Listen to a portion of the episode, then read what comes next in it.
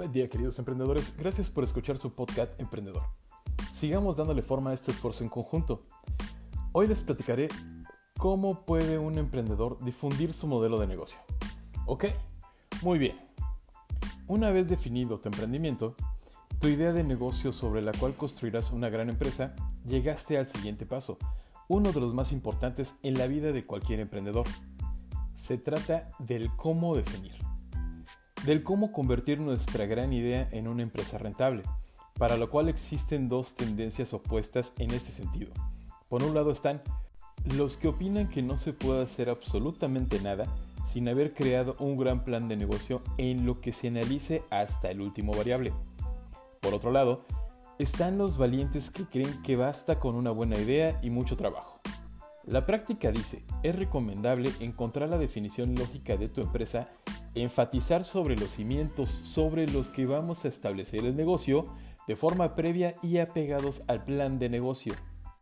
Esto implica cómo vamos a crear valor y para quién. ¿Qué vamos a hacer y quiénes serán nuestros clientes? ¿Cómo vamos a llegar a ese valor y dárselo a nuestros clientes? ¿Qué canales vamos a utilizar? ¿Cómo vamos a capturar una parte de ese valor? Y sobre todo, ¿Cómo vas a ganar dinero? Aunque existen múltiples tendencias y herramientas para la definición de un modelo de negocio, al final se trata de responder a las preguntas anteriores de una forma técnica y estructurada. La gran ventaja del modelo de negocio sobre el enfoque tradicional del plan de negocios es que, aunque realmente nos empuja a analizar las mismas variables, lo hace de una forma más sencilla ya que no tiene demasiado sentido planificar cuánto vamos a facturar el cuarto año o qué estrategia de expansión usar si no hemos validado ni siquiera si existen clientes de verdad. Eso sí, una vez validado el plan de negocio, es recomendable crear un plan de negocio. Para definir un modelo de negocio existen diversas herramientas, desde el famoso lienzo de modelo de negocios o el lienzo magro, mejor conocido como Lean de Canvas pero el uso depende a gran medida de en qué momento nos encontramos. Si estamos en las primeras fases de la definición de una idea o vamos a lanzar un nuevo producto al mercado, es recomendable utilizar el Lean de Canvas, ya que nos empuja a desarrollar nuestro producto o servicio, mismo que será la base sobre la que vamos a construir nuestra idea. Lean de Canvas es la herramienta más importante para validar si hay oportunidad de negocio o no. El orden en el que abordemos la definición del modelo de negocio va a depender en gran medida de la forma de emprender que hayamos escogido. Desde el problema, es habitual que el emprendedor parta de un problema que él considera que vale la pena resolver, típicamente porque él o alguien de su entorno lo ha sufrido. En este caso, el siguiente paso es descubrir si existen suficientes clientes reales como para crear un modelo de negocio alrededor de ellos y si es así, empezar a construir un producto o servicio que les dé la solución que buscan. Desde el cliente. Se trata de un tipo poco habitual de emprendedores que, a raíz de su conocimiento del cliente, han descubierto varios problemas que vale la pena resolver, por lo que deben primero escoger uno y luego plantear la mejor solución para arreglarlo. Desde el producto. Un tipo complicado de emprendedor habitualmente sale de los entornos universitarios y comienza desde la solución, lo que implica que hay que crear una ingeniería inversa del modelo de negocio y pensar en qué casos de uso o a qué cliente y para qué problema tiene sentido crear un producto. En cualquier caso, para poder definir correctamente un modelo de negocio, debemos conocer y ser capaces de justificar, antes que nada, al cliente, deberíamos establecer quiénes son los clientes y usuarios al que vamos a dirigirnos, qué características tienen y sobre todo quiénes serán los clientes iniciales que valorarán mucho más que el resto nuestro producto o servicio, pues son ellos los que sufren el problema que vamos a resolver en forma práctica. Los problemas. Es clave comprender de verdad cuáles son los tres principales problemas que sufre el cliente y cómo está resolviéndolos actualmente ya que son los que nos darán una idea de qué tan importantes son. Proposición de valor. Debemos establecer un enfoque asertivo siempre desde el punto de vista del cliente. ¿Cómo vamos a ofrecer valor? O Lo que es lo mismo, cómo vamos a resolver sus problemas o necesidades con nuestro producto. Solución. ¿Cuáles son las tres principales características que debe tener nuestro producto o servicio para darles respuesta a sus problemas? Canal. ¿Cómo vamos a definir nuestra estrategia para llegar al cliente? Esto implica no solo saber cómo vamos a conseguir clientes, sino cómo vamos a definir la experiencia del cliente, es decir, saber cómo nos va a descubrir, cómo va a valorar nuestra propuesta según sus criterios, cómo vamos a facilitar su experiencia de compra, cómo vamos a mejorar la entrega de valor y por último, cómo vamos a darle el seguimiento y así mejorar la fidelidad hacia el producto. Flujos de ingreso es decir, ¿cómo vamos a poder ganar dinero con el cliente? Podemos ser muy creativos, pero al final la clave es definir flujos y formas de pago que realmente encajen con el cliente y con el modelo de negocio escogido. No funciona igual un modelo de varios lados que un modelo de suscripción que uno basado en intermedios. Por favor pongan mucha atención en ese pequeño detalle. Estructura de costos.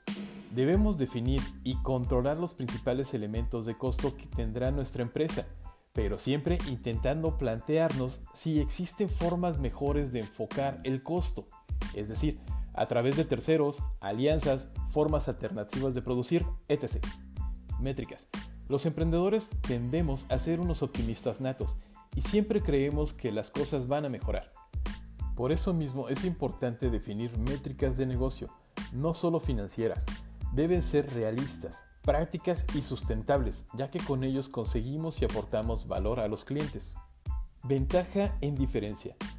Deberíamos tener claro cómo vamos a ayudar a crear un valor suficiente para nuestros clientes que prefieren no irse a la competencia o cómo vamos a hacer para que la competencia sea difícil copiarnos o quitarnos a nuestros clientes habituales. Se trata de un proceso que pasa por definir aquello que nos hace únicos a los ojos de nuestros clientes y debemos potenciarlo. Ok, muy bien. ¿Cómo van mis queridos emprendedores? ¿Va tomando forma nuestra idea de negocio, mis queridos oyentes? Y a todo esto, ¿cómo me ayuda el coaching? Pues bien, piensa en lo que te acabo de explicar y razónalo un poco. Recuerda, y es muy importante, esto no solo aplica para ser un gran empresario, también te ayuda a ser un gran socio y parte fundamental de la empresa para la que laboras, pues tú eres una persona altamente capacitada con deseos de crecer laboral y empresarialmente, por lo cual te pido escuches con atención. El cliente es el motor de transformación y la pieza clave para la subsistencia de cualquier empresa o servicio que prospecciones. Pero, ¿sabes por qué es tan importante su papel para tu marca, negocio o servicio?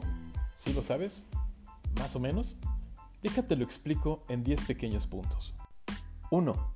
Es la razón de ser del negocio. El cliente es la razón de ser de una empresa, producto o servicio. Por lo tanto, nuestra prioridad es cuidar de él.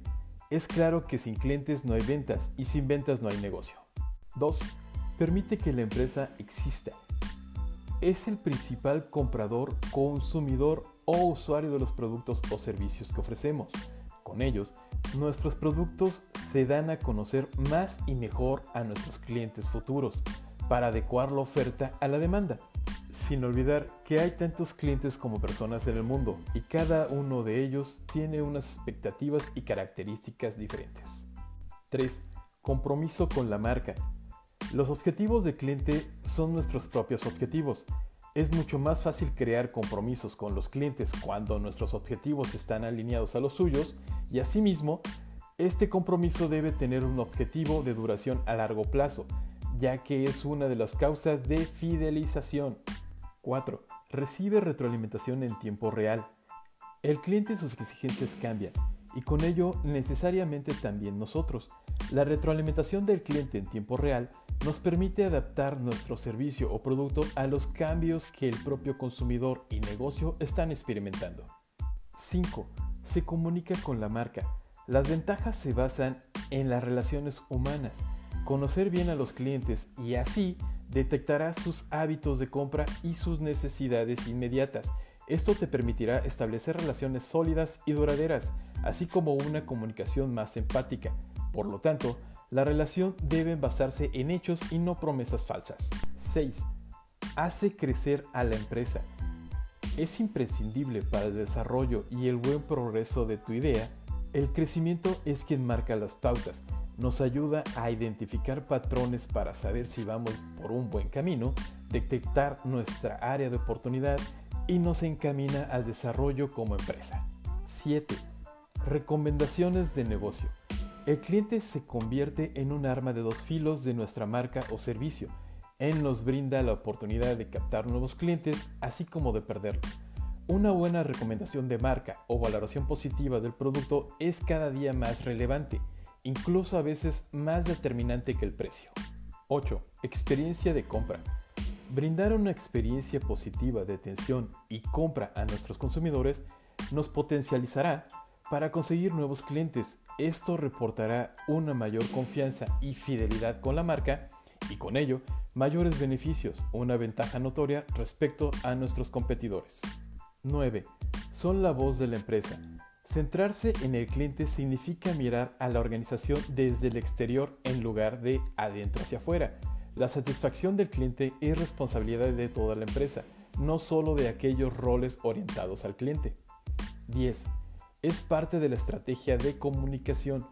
Un cliente feliz y satisfecho es la mejor publicidad que podemos tener y promoción para la empresa. Nuestro trabajo y esfuerzo también deben enfocarse hacia estrategias que logren dicho propósito. Muy bien, queridos oyentes, muy bien. Con esto termino, mis queridos emprendedores. Por favor, follow me en Instagram, Twitter, únanse a mi grupo de Facebook Emprendedores Jalapa, busquen mi perfil Godín en LinkedIn y en todos me encuentran como Abel Muciño, el coach urbano. Compartan y hagamos crecer esta comunidad. En lo personal, creo firmemente que el conocimiento no se comercializa, el conocimiento se comparte. Por tal razón, les pido por favor ayúdenme a seguir compartiendo. Les recuerdo, ustedes son personas muy importantes y muy valiosas. No permitan que nadie les diga lo contrario. Mucho éxito en su camino, mis queridos oyentes, y hasta la próxima.